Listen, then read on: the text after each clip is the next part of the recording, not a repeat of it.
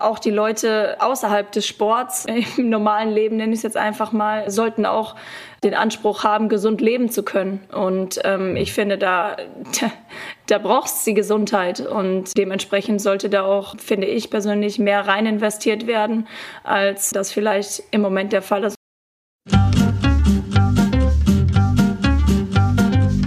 17 Ziele. Der Podcast.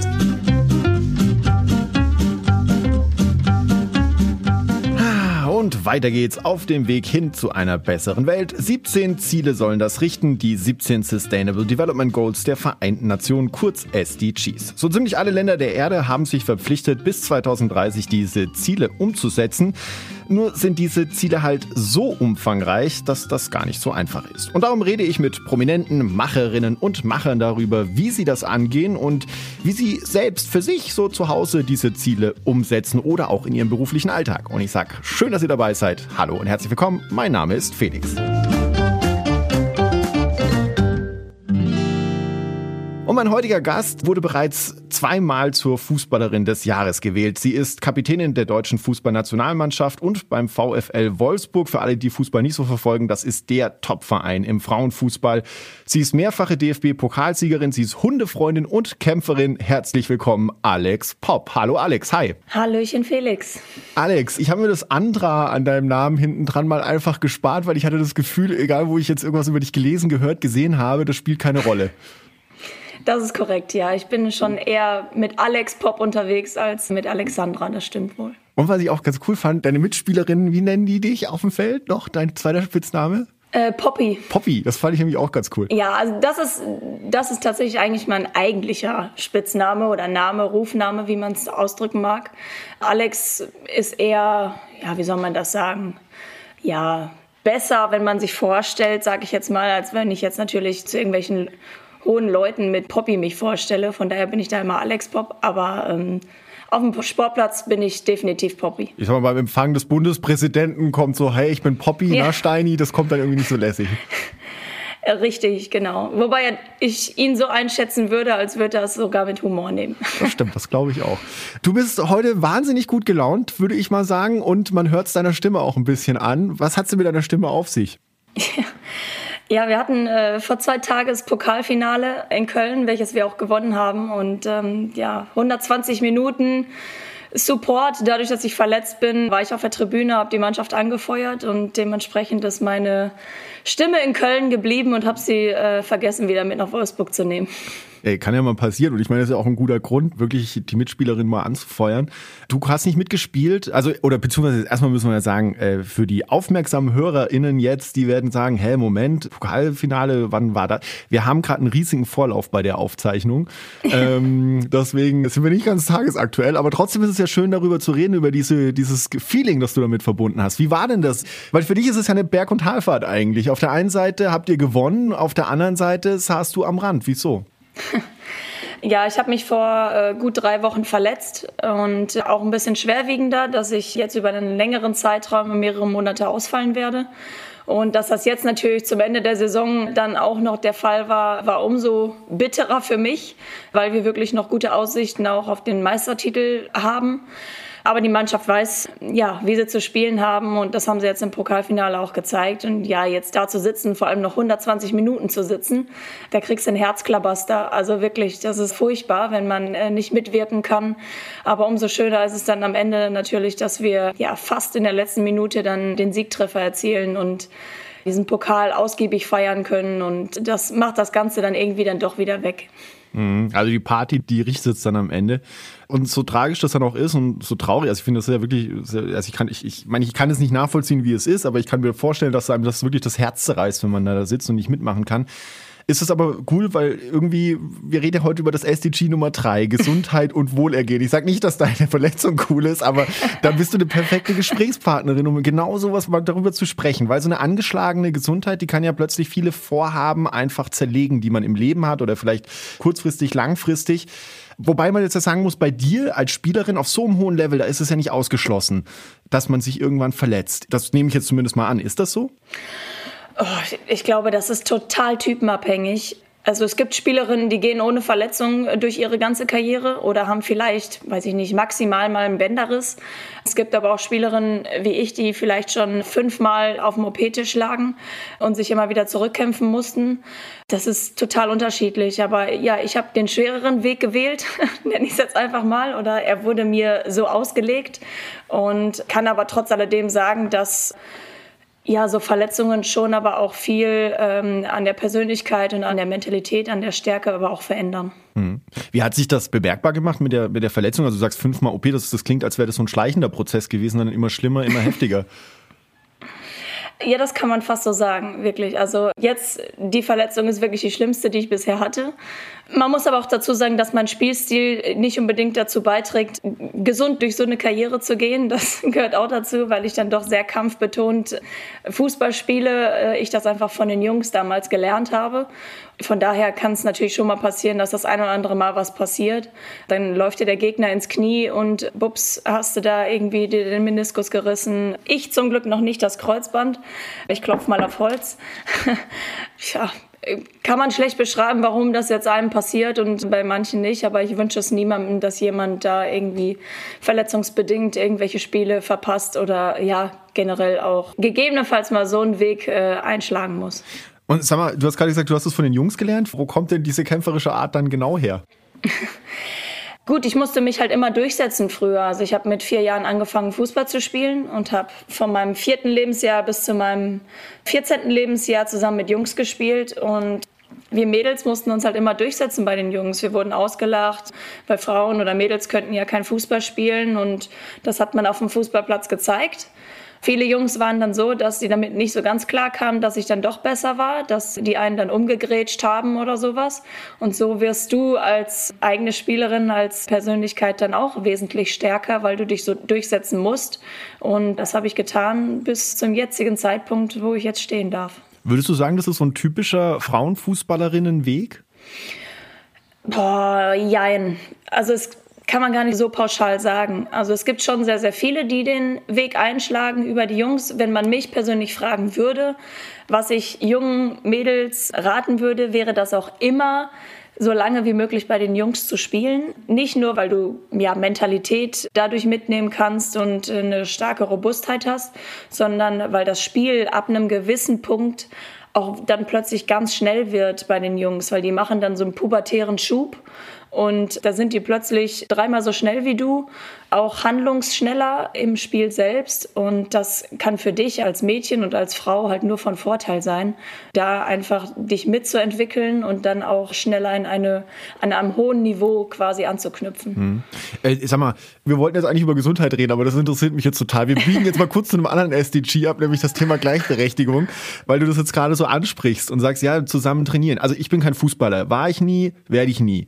Ich ich komme aus anderen Sportbereichen und da war es immer total normal, dass äh, Mädels und Jungs einfach zusammen trainieren. Und beim Fußball ist es so kategorisch getrennt. Wärst du jemand, der sagt, ich fände also zum Beispiel ich fände geil, ich würde, dann würde ich glaube ich auch Fußball schauen, wenn es gemischte Mannschaften gäbe, wo man sagt, okay, das muss eine 50-50, wie ihr euch einteilt, ist eure Sache. Und dann gibt es gemischte Kader und dann gibt es so ein Spiel. Das fände ich mal spannend, das fände ich interessant, weil da gibt es dann mal ganz neue taktische Möglichkeiten, denke ich mir jetzt als Laie. Weiß ich nicht, ob ich da jetzt Käse erzähle. Wie siehst du das? Boah, schwer. Also ich finde es grundsätzlich gut oder würde es gut finden, wenn man zumindest im Jugendbereich wir von gemischten Teams halt sprechen, weil es nun mal so ist, dass wir anatomisch nicht so gut dastehen wie die Männer und wie ich gerade schon angesprochen habe, dieser pubertäre Schub irgendwann bei den Jungs kommt und wir dann gegebenenfalls ab einem gewissen Niveau einfach nicht mehr mithalten können. Spielerisch ja, also technisch und so weiter ja, gar keine Frage, aber da kommt die Schnelligkeit dazu, da kommt die Körperlichkeit dazu. Und da sind die Jungs uns dann, ich sag mal so mit spätestens 16, sind die uns plötzlich völlig überlegen. Und ähm, ich würde es aber trotzdem gut finden, wenn man so mit mit 17, 17, 18, sage ich jetzt mal, bis dato noch gemischte Mannschaften spielen kann, weil das, glaube ich, für jeden Mehrwert sein kann. Und dann, finde ich, kann man zusehen, das zu splitten sozusagen. Dann geht man ja in die Frauenmannschaften auch. Die Jungs müssen dann hoch in die Senioren dann ja auch wechseln und dass man dann quasi die getrennten Wege dann geht. Deswegen, ich finde es cool, mit Jungs zusammen zu spielen. Für mich hat es immer weitergebracht und deswegen wäre das für mich auch mein erster Ansatzpunkt und uh, mein erster Tipp, da auch wesentlich mehr zu mixen, damit sowohl wir als Mädels und als Frauen davon profitieren können, aber ich glaube auch die Jungs, die dann auch mal einen anderen Blickwinkel sehen. Wie stehst du dazu, Gleichberechtigung beim Fußball? Ich meine, du bist jetzt Spielerin und klar, da gibt es dann die Frauenmannschaften und da muss man auch erstmal drüber diskutieren, unterschiedliche Bezahlungen, unterschiedliche Wahrnehmungen in der Öffentlichkeit. Wie stehst du denn zum Management? Weil mir würde jetzt niemand im Management des deutschen Fußballs einfallen, eine Frau, also die, die, eine weibliche Person. Würde mir jetzt ad hoc, nee, fällt mir niemand ein. Ja, das ist ja genau der Punkt, wo wir gerade so ein bisschen auch drüber diskutieren dass es eigentlich zu wenig Frauen in, in höheren Abteilungen gibt, in Führungspositionen äh, gibt. Und ich glaube, dass es auch da mal ganz, ganz sinnvoll wäre, Frauen mit einzubeziehen, Frauen mit einzubinden, weil wir einfach nochmal ein ganz anderes Denken, eine ganz andere Strukturarbeit haben, glaube ich, als Männer. Klar ist erstmal entscheidend, diese Frau oder diese Frauen müssen auch die gewisse Kompetenz mitbringen, aber ich kenne viele Frauen, die diese Kompetenz hätten, aber man ja denen gar nicht erst die Chance gibt. Also man hört immer wieder, ja, wenn sich Frau und Mann bewirbt mit den gleichen erbrachten Leistungen bis dato, wird grundsätzlich immer der Mann genommen und da müssen wir halt einfach wegkommen, dass auch eine Frau viele, viele Fähigkeiten und Kompetenz hat, um solche Führungspositionen noch auszuüben und auszuleben. Warum glaubst du, ist das so im deutschen Fußball? Ja gut, wir sprechen ja immer von Fußball ist eine Männerdomäne und so weiter und so fort. Und ich glaube, da in, in diesem Teil stecken noch ganz, ganz viele drin oder schauen einfach nicht über diesen Tellerrand drüber hinaus, dass wir über Fußball sprechen. Man sagt ja auch immer Frauenfußball. Warum sprechen wir nicht einfach über Fußball? Mhm. So, weil wir halt im Endeffekt genau dieselbe Leistung erbringen, wie es die Männer auch tun. Natürlich kannst du das nicht vergleichen. Ich habe gerade schon mal gesagt, die Männer sind ab einem gewissen Punkt körperlich in einer ganz anderen Konstitution wie wir Frauen. Dementsprechend können sie auch mehr Leistung erbringen in dem Fall und gehen an ihre 100 Prozent als wir. Aber wir gehen für unsere körperliche Leistung halt genauso an die 100 Prozent. Und dementsprechend sprechen wir ja schon wieder von gleich erbrachter Leistung. Zumindest ist das meine Meinung. Ja, da müssen wir einfach hinkommen, dass das einfach mehr toleriert und mehr anerkannt wird, dass auch wir Frauen und Mädels die Leidenschaft auf den Platz bringen, wie es die Männer genauso tun. Da bist du als Pionierin quasi auch vorangegangen. Ich habe gelesen, du warst das einzige Mädchen in der Fußballklasse in, in so einer Schule, die vom DFB als Elite-Schule des Fußballs bezeichnet wurde oder zertifiziert wurde. Ich weiß nicht, wie man das dann nennt. Das heißt, neben dem Abi hast du da wahrscheinlich noch viele andere wertvolle Learnings mitgenommen. Was hast du denn fürs Leben mitgenommen aus deiner Schulzeit? Erstmal muss man sagen, also es war keine reine Fußballklasse, also es war grundsätzlich schon eine normale Klasse, nur dass wir vier Fußballer waren, die mit in der Klasse drin waren und ich nenne es jetzt mal so einen kleinen Sonderstatus hatten, dass wir halt in der dritten und vierten Stunde trainiert haben, während die anderen dann noch auf der Schulbank saßen. Wir aber diese Stunden halt dann hinten dran hängen mussten und dementsprechend länger in der Schule saßen als die anderen. Ja, was habe ich da mitgenommen? Also ich war sehr gespannt auf jeden Fall. Das war halt beim FC Schalke 04. Die Herrschaften waren am Anfang nicht ganz so begeistert, dass jetzt ein Mädchen da mit dabei sein soll. Und ja, ich kam dann da zum Training und äh, hatte aber von den Trainern gute Rückendeckung, nenne ich es jetzt einfach mal. Haben dann angefangen mit einem 5 gegen 2 und ich weiß noch, dass ich irgendjemand, ich weiß nicht mehr genau wen, aber irgendjemand dann getunnelt habe von den Jungs und dann war eigentlich das Ganze geklärt auf dem Platz. Und dann haben sie auch gesehen, okay, wow, die Jungs waren sehr skeptisch erst, aber dann haben sie dann doch gesehen, dass ich was kann. Und somit war ich voll drin in dieser Gruppe bei den Jungs. Die haben mir gefühlt die Schuhe geputzt, muss man auch sagen. Also das war dann schon ganz cool. Aber ansonsten, glaube ich, haben wir da sehr, sehr gute Zeiten erlebt in, den, in diesen zwei Jahren. Wir, wir sind beide Hundemenschen. Das klingt für mich so ein bisschen wie so ein Hunderudel. So einmal kurz geklärt, zack, zack. Die machen so eine kurze Auseinandersetzung und dann ist die Sache geritzt so. Und die, die Rangverhältnisse sind in Ordnung. Ja, so kann man sich das auch vorstellen, um ehrlich zu sein. Also auf dem Fußballplatz werden die Sachen auf dem Platz geklärt. Wie die dann am Ende ausfallen, ist immer unterschiedlich, aber die meiste Zeit ist es spielerisch, wo es dann einfach geklärt wird und ja, so war das dann auch der Fall. Jetzt kommen wir mal zurück zu unserem ursprünglichen Thema, auch wenn ich den Exkurs gerade ganz gut fand zu einem anderen SDG. Wir reden ja heute über Gesundheit. Was ich mich frage, wenn man wie du, Profisportlerin, da ist ja dein Körper, deine Gesundheit auch dein Kapital. Für mich wäre das krass. Also ich könnte wahrscheinlich nicht nachts pennen. Kannst du gut schlafen? oh ja, ich kann sehr gut schlafen. ja, also Natürlich muss man aufpassen auf den Körper, gar keine Frage. Man muss ihn auch pflegen. Also bei mir sind das Wichtigste natürlich erstmal die Beine. Dementsprechend muss man natürlich Beine, Füße gut pflegen, dass sie einfach in einem guten Zustand sind. Mit Massagen, Reha-Maßnahmen, auftrainieren und so weiter und so fort. Und ähm, gleichzeitig natürlich auch der Oberkörper. Rumpfstabilität gehört da natürlich auch zu, gerade wenn man viel in Zweikämpfen unterwegs ist. Da muss man schon einiges investieren, um ja, gesund und munter zu bleiben. Um die Maschine quasi am Laufen zu halten. Und wenn jetzt sowas passiert wie mit deiner Verletzung, mit deinem Knie, erstmal eine ganz technische Frage. Frage, zählt das eigentlich als Arbeitsunfall? Ist das ein Arbeitsunfall? Ja, ist ein Arbeitsunfall. Okay. Ich glaube, du hast jetzt gerade eine OP hinter dir. Ja, vor zwei Wochen, genau. Vor zwei Wochen. Wie geht's dir erstmal? Ist alles äh, soweit auf dem Weg der Besserung? Alles cool? Ja, also die OP ist super verlaufen, wie man sich's vorgestellt hat. Und äh, jetzt bin ich in der Reha. Noch geht's alles sehr, sehr langsam, äh, weil ich mein Knie noch nicht so belasten darf, wie ich es gerne hätte. Also ich darf noch nicht auftrainieren oder sowas, weil ich halt einen Knorpelschaden habe.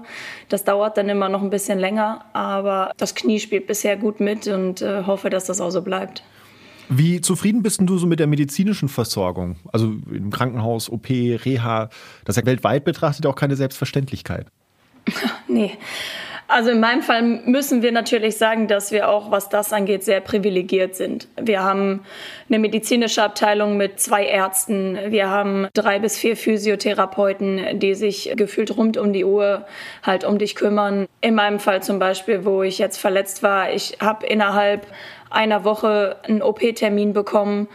Das kannst du mit Otto Normal, nenne ich es jetzt einfach mal, absolut gar nicht vergleichen. Also wenn man da manchmal mitkriegt, wie lange da Leute auf ihre Termine, MRT-Termine oder sonst was warten müssen, finde ich das manchmal schon erschreckend, wenn die Leute da die übertriebenen Schmerzen haben und da noch über Wochen oder manchmal sogar Monate da mit den Beschwerden einfach noch rumlaufen müssen.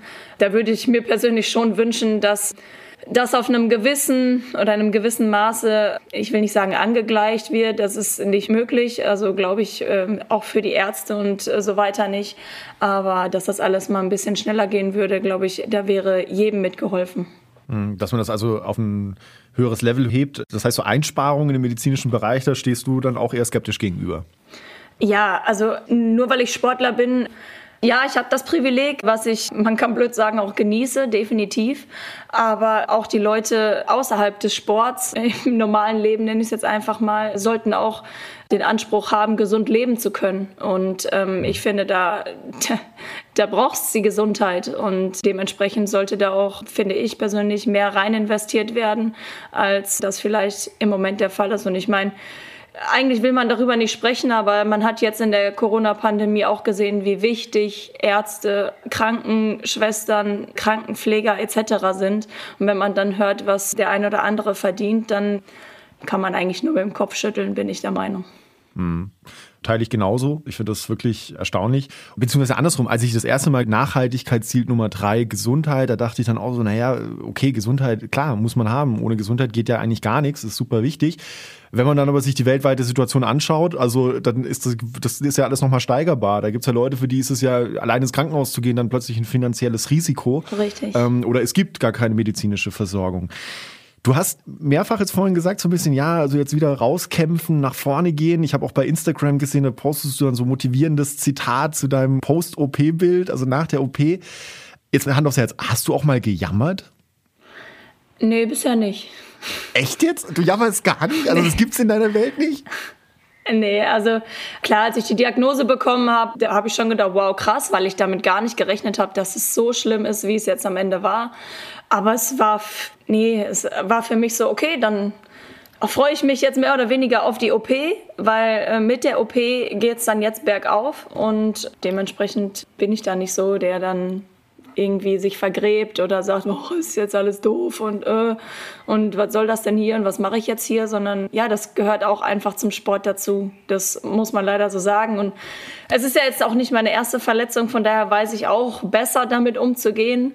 Ich würde mal behaupten, bei der ersten und zweiten Knie-OP, die ich schon hatte, da war das noch anders, aber man lernt aus diesen Situationen mega. Also man lernt den Sport dann an sich zu schätzen, die, dieses Privileg zu haben, auf dem Platz stehen zu dürfen, seiner Leidenschaft nachzugehen und da weißt du am Ende, wofür du hart arbeitest und dich auch zurückkämpfst. Das heißt, daraus ziehst du dann deine Motivation aus diesen Aspekten? Ja, total. Und ich weiß natürlich auch, dass diese Mannschaft, in der ich hier spielen darf, ja, einen richtig coolen Charakter hat, eine mega Qualität aufbringt. Und wenn wir dann natürlich so Situationen wie jetzt im Pokalfinale haben, das sind genau die Situationen, wofür man sich zurückarbeitet. Und das erhoffe ich mir dann natürlich auch zur nächsten Saison. Mhm. Ich versuche da mal einzuhaken, weil wenn ich eine Berichterstattung lese irgendwo über Fußball, da wird dann ganz viel geschrieben über die körperliche Verfassung, die Kondition. Ich habe aber selten irgendwas mal oder gar nicht eigentlich bisher gelesen. Wie geht's denn eigentlich deinem Kopf? So Mental Health Issues, wie man das jetzt so neudeutsch nennt. Also ist in der Murmel alles in Ordnung? Geht's dir psychisch gut? Weil das ist ja ein krasses Business. Da ist ja auch ein richtig großer Druck dahinter. Du musst da wieder jetzt einsatzfähig werden. Ist das ein Thema im Fußball? Äh, ja, schon. Also man hat schon die Möglichkeit, Mentalcoaches, Sportpsychologen mit ranzuziehen. Ähm, auch ich hätte jetzt die Möglichkeit. Bisher brauchte ich das nie. Äh, Warum? muss ich, muss ich sagen. Ja, ich glaube, weil ich durch die frühere Zeit mit den Jungs und so weiter, dieses Durchbeißen, dieses Durchkämpfen, ich habe noch einen älteren Bruder, also mit dem muss ich mich auch immer auseinandersetzen, dass ich das so immer gelernt habe und, aber ist, ist, ist das nicht, ähm, sorry, sorry, wenn ich reinkrätsche, aber ist das nicht diese toxische Männlichkeit? So, mir tut nichts weh, das geht schon, ich kämpfe mich da jetzt durch. Das ist doch das, was eigentlich, was, was ich jetzt gelernt habe, was doch scheiße ist eigentlich.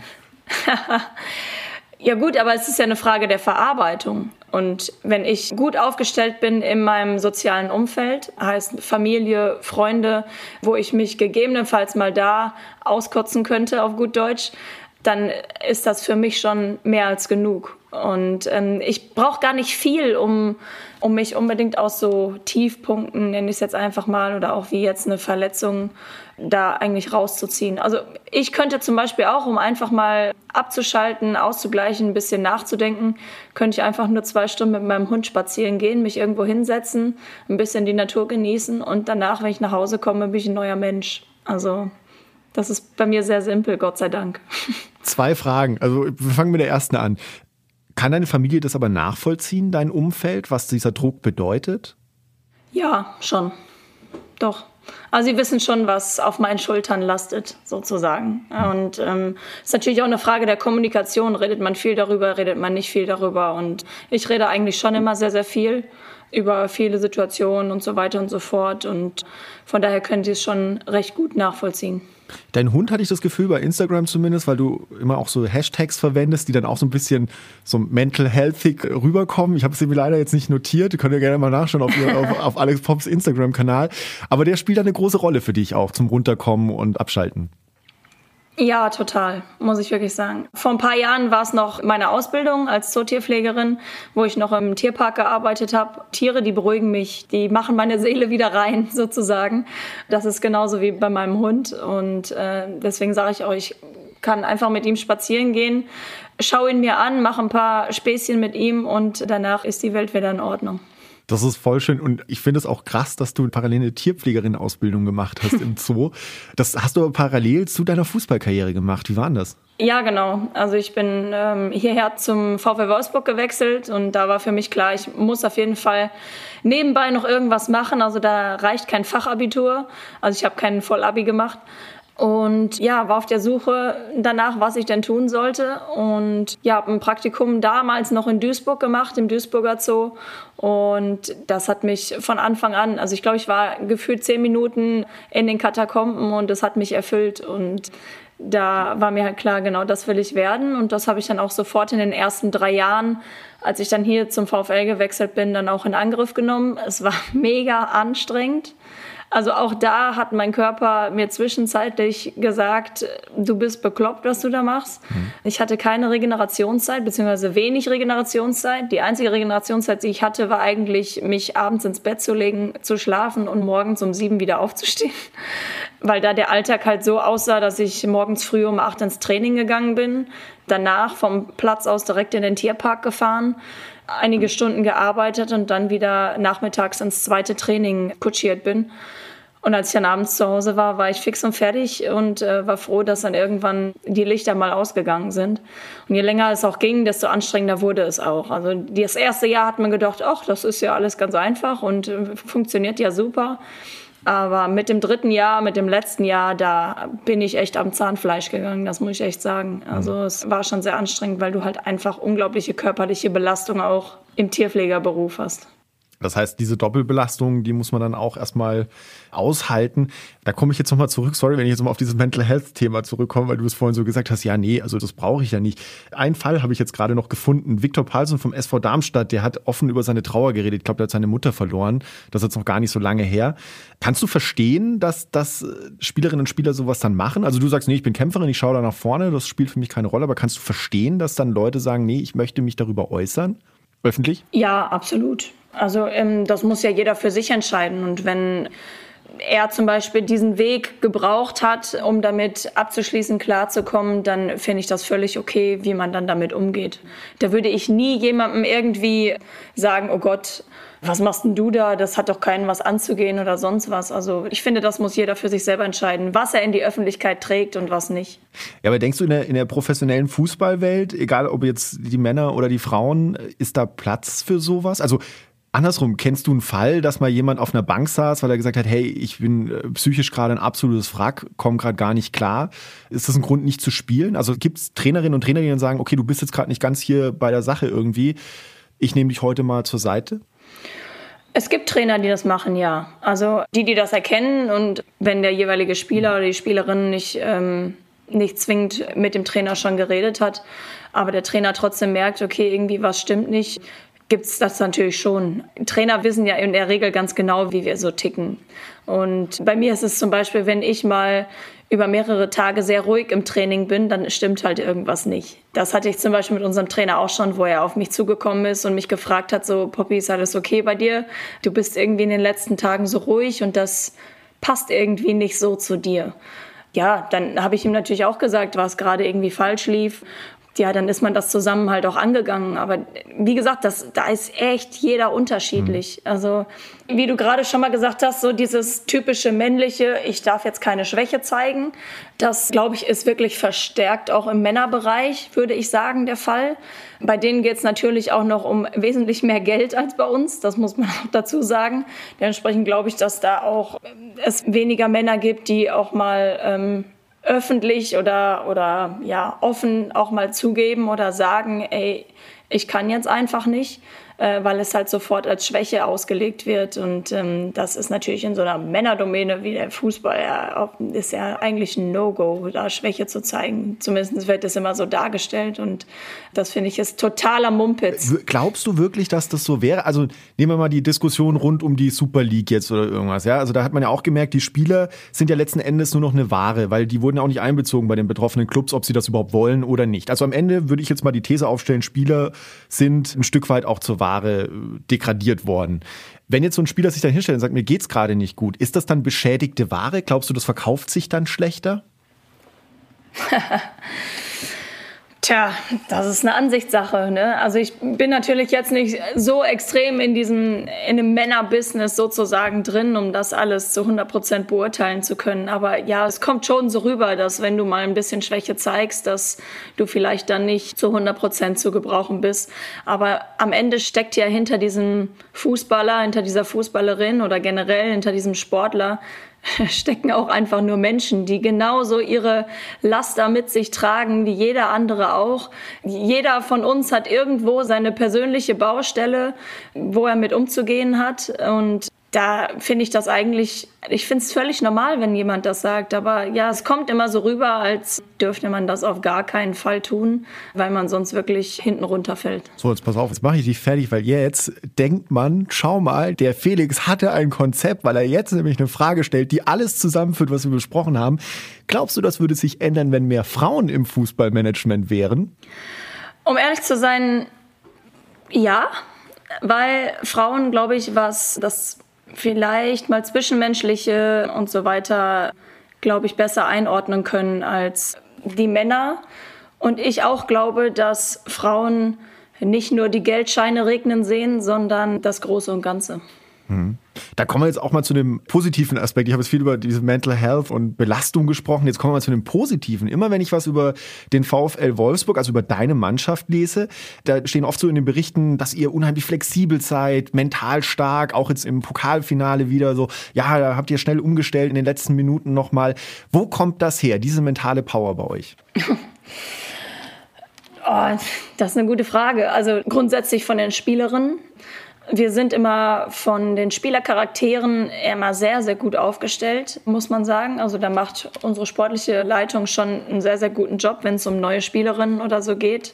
Dass es fast immer Spielerinnen sind, die unglaublich ehrgeizig sind, die einfach erfolgreich sein wollen und die ja, manche Dinge auch einfach nicht akzeptieren, wie sie vielleicht gerade auf dem Platz laufen und somit dann nochmal eine Schippe draufgelegt wird. Und klar, am Ende spielt dann natürlich auch noch das Trainerteam eine Rolle, die uns dann ja formen und in ein gewisses System stecken, wie wir die bestmögliche Leistung dann auch erbringen.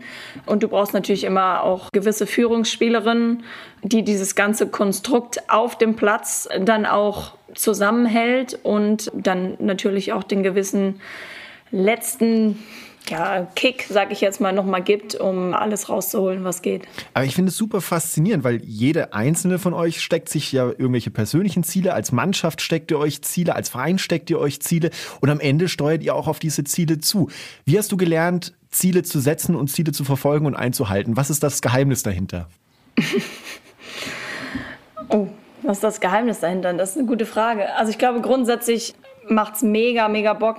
Also erstmal in einem Mannschaftssport mit vielen Spielerinnen, die das gleiche Ziel grundsätzlich verfolgen, das am Ende auch zu erreichen. Wie steckt man sich Ziele? Also ich glaube, das macht gefühlt innerlich, unterbewusst, glaube ich, jeder, sich in gewissen Situationen Ziele zu stecken, damit man weiß, worauf man hinarbeitet. Damit ich zum Beispiel weiß, jetzt in meiner Verletzung auch, okay, ähm, mein Ziel ist es jetzt zum Beispiel spätestens in der Wintervorbereitung wieder auf dem Platz zu stehen.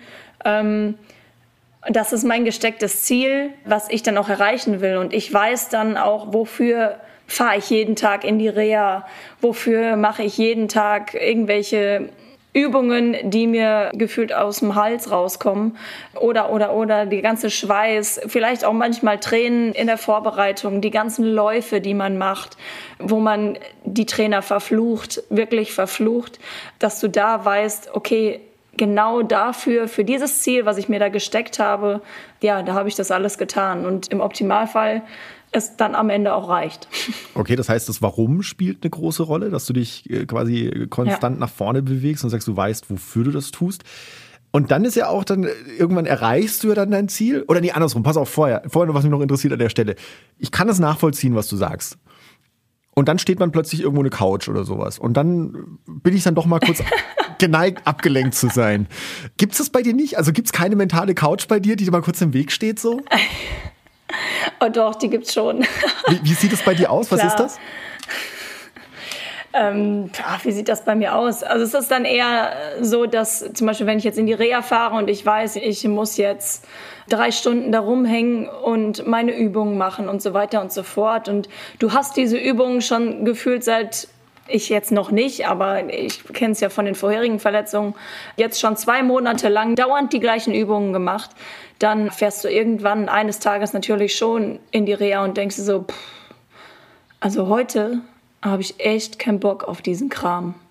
So. Und, und, und, was machst du in dem Moment? Was machst du in dem Moment? Was passiert dann? Was machst du dann? In, in dem Moment, äh, ja, gibt es die Physiotherapeutin an meiner Seite, die mir gefühlt in den Hintern tritt und sagt mir, wofür ich es tue. weil sie hat natürlich dann auch die gesteckten Ziele oder weiß meine gesteckten Ziele, weil du natürlich darüber auch sprichst. Also, und die sagt dir dann, hey, sieh zu, weil du willst dann und dann auf dem Platz stehen, also musst du auch was dafür tun. Also, aber es kann auch genauso gut mal sein, dass sie mal sagt, hey, pass auf, ist okay, dafür machst du morgen doppelt so viel. aber dann ist das okay. Also da habe ich dann nicht mehr die Probleme dann mit.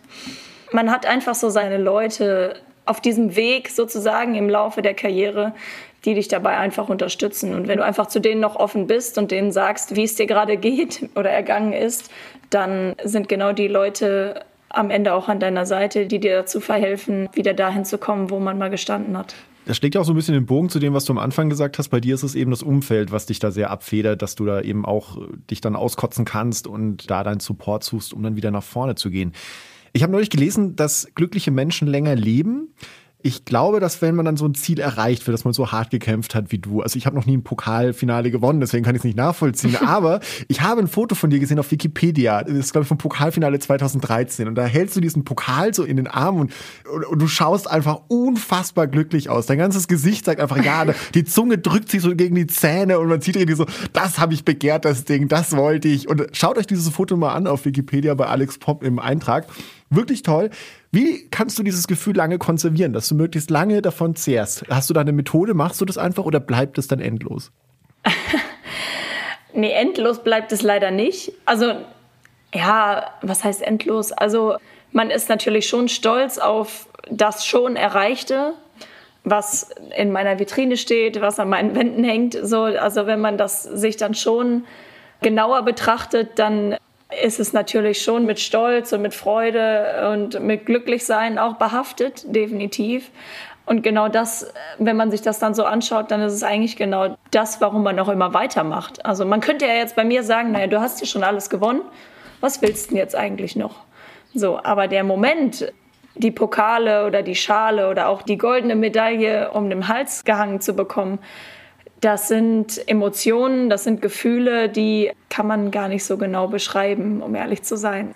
Das sind pure Glücksmomente, Glücksgefühle, die in einem Ausmaß stattfinden, die man nicht beschreiben kann. Und genau dafür macht man halt dann auch immer weiter und ist halt immer weiter motiviert, weiter auf dem Platz zu stehen und äh, zu kämpfen, zu fighten und Spiele zu gewinnen. Letzte Frage, da knüpfe ich einfach an. Ja, was willst du denn jetzt aber noch? Ich glaube, dein Vertrag läuft jetzt noch bis 2022, glaube ich. 23. Was willst du denn noch? Was bringt deine Zukunft? Also klar, jetzt erstmal zurückkämpfen, aber dann stehst du wieder auf dem Platz. Und was willst du denn noch? Ja, was will ich noch? Also im Optimalfall will ich nochmal den Pokal gewinnen. Ich will nochmal deutscher Meister werden. Ich will im Optimalfall sogar auch nochmal Champions League-Sieger werden. Also alles das, was ich eigentlich schon gewonnen habe. Und auf äh, internationaler Ebene mit der Nationalmannschaft steht nächstes Jahr zum Beispiel die Europameisterschaft an, die ich aufgrund von Verletzungen bisher noch nie gespielt habe. Und das kann man auch sagen, ist mein weites, mein zukunftsorientiertes Ziel, an dieser Europameisterschaft teilzunehmen und ähm, hoffentlich den Europameistertitel zu holen. Also da drücke ich dir fest die Daumen. 2013, 17 hat es ja verletzungsbedingt nicht geklappt, aber ich bin mir sicher, jetzt ist die Zeit, ich habe ein gutes Gefühl und äh, ich drücke dir ganz, ganz, ganz fest die Daumen, dass dein Knie bis dahin mitspielt und du das machst. Und jetzt kommen wir zu unseren To-Dos unsere To-Dos. Wir haben ja jetzt über Gesundheit und sowas geredet. Wir machen immer am Schluss so eine kleine Rubrik, die nennt sich To-Dos, Alex, um dir das kurz zu erklären.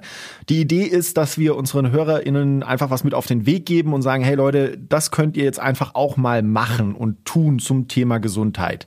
Ich hätte eine Idee. Hast du eine Idee, was man mitgeben könnte so?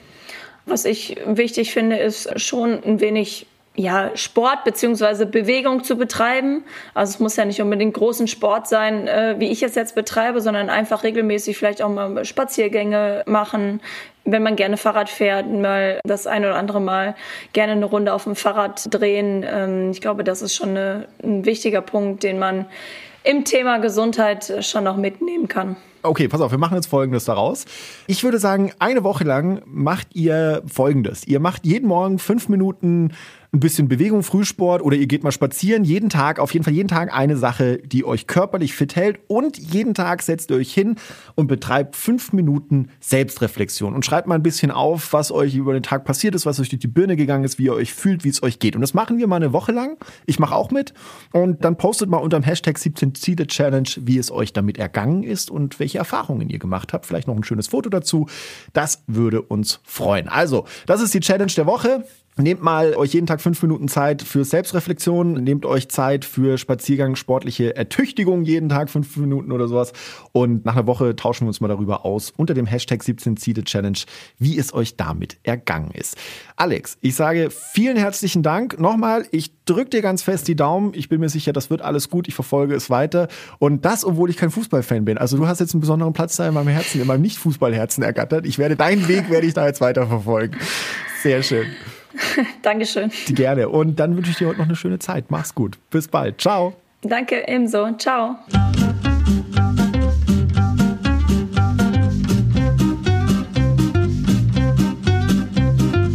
»17 Ziele«, der Podcast von Engagement Global.